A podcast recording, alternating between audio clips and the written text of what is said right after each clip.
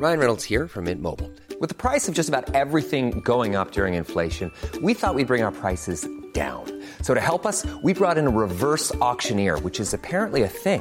Mint Mobile unlimited premium wireless. Ready to get 30, 30, bit to get 30, bit to get 20, 20, 20, bit to get 20, 20, bit to get 15, 15, 15, 15 just 15 bucks a month. So, Give it a try at mintmobile.com slash switch. $45 upfront for three months plus taxes and fees. Promo for new customers for limited time. Unlimited more than 40 gigabytes per month. Slows. Full terms at mintmobile.com. Bonjour et bienvenue dans Savez-vous que, le podcast d'anecdotes du Dauphiné libéré. Chaque jour, on vous raconte une histoire, un événement marquant, qui vous permettra de briller en société et de vous coucher un peu moins bête. Savez-vous que Louis de Funès a passé ses dernières vacances, quelques jours avant sa mort, en Savoie Les rires des enfants devant les mimiques et gesticulations de Louis de Funès nous feraient presque oublier que cela fait déjà plus de 40 ans que ce génie comique nous a quittés. Et pourtant, c'est bien en janvier 1983 que l'acteur disparaissait à l'âge de 68 ans. Mais tout le monde ne sait pas forcément que, quelques jours avant de mourir, le légendaire interprète de Victor Pivert ou du maréchal des logis chef Cruchot s'est rendu dans les Alpes pour profiter de vacances au sport d'hiver.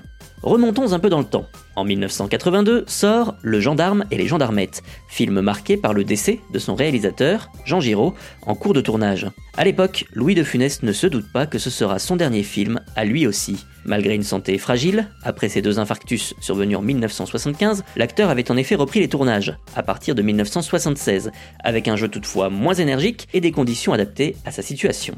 Aussi, une fois le dernier volet des gendarmes sorti, les projets ne manquent pas pour Louis de Funès. On évoque ainsi, pêle-mêle, de poursuivre la saga avec une nouvelle aventure pour les hommes de la brigade de Saint-Tropez, une éventuelle reprise sur scène de la pièce Oscar, un film muet, ou encore le retour d'un projet avorté quelques années plus tôt, Le Crocodile, un film signé Gérard Houry dans lequel de Funès devait interpréter un dictateur.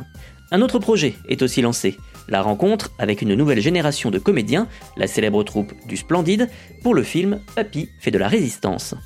Mais avant tout cela, De Funès s'accorde un peu de vacances. Une fois les fêtes de fin d'année passées, il se rend en famille dans les Alpes. L'acteur souhaite en effet profiter au maximum de sa petite fille, Julia, âgée de tout juste 4 ans.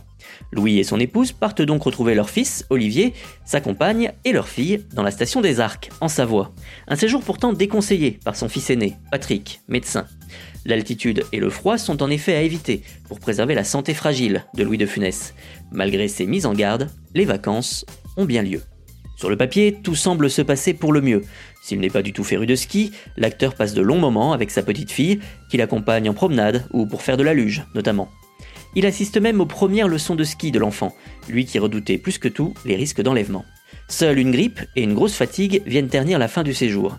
Les vacances terminées, Louis de Funès retrouve son château de Clermont, en Loire-Atlantique, dans la petite commune du Cellier. Mais la fatigue ne disparaît pas, bien au contraire.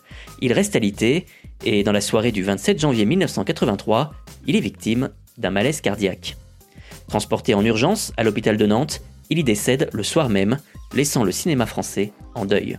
Si l'homme n'est plus, son talent, lui, semble bel et bien immortel et continue de ravir, année après année, petits et grands, sans doute encore pour longtemps. Tired of ads barging into your favorite news podcasts?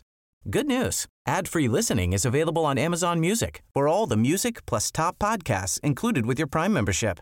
Stay up to date on everything newsworthy by downloading the Amazon Music app for free or go to amazon.com slash news ad free. That's amazon.com slash news ad free to catch up on the latest episodes without the ads.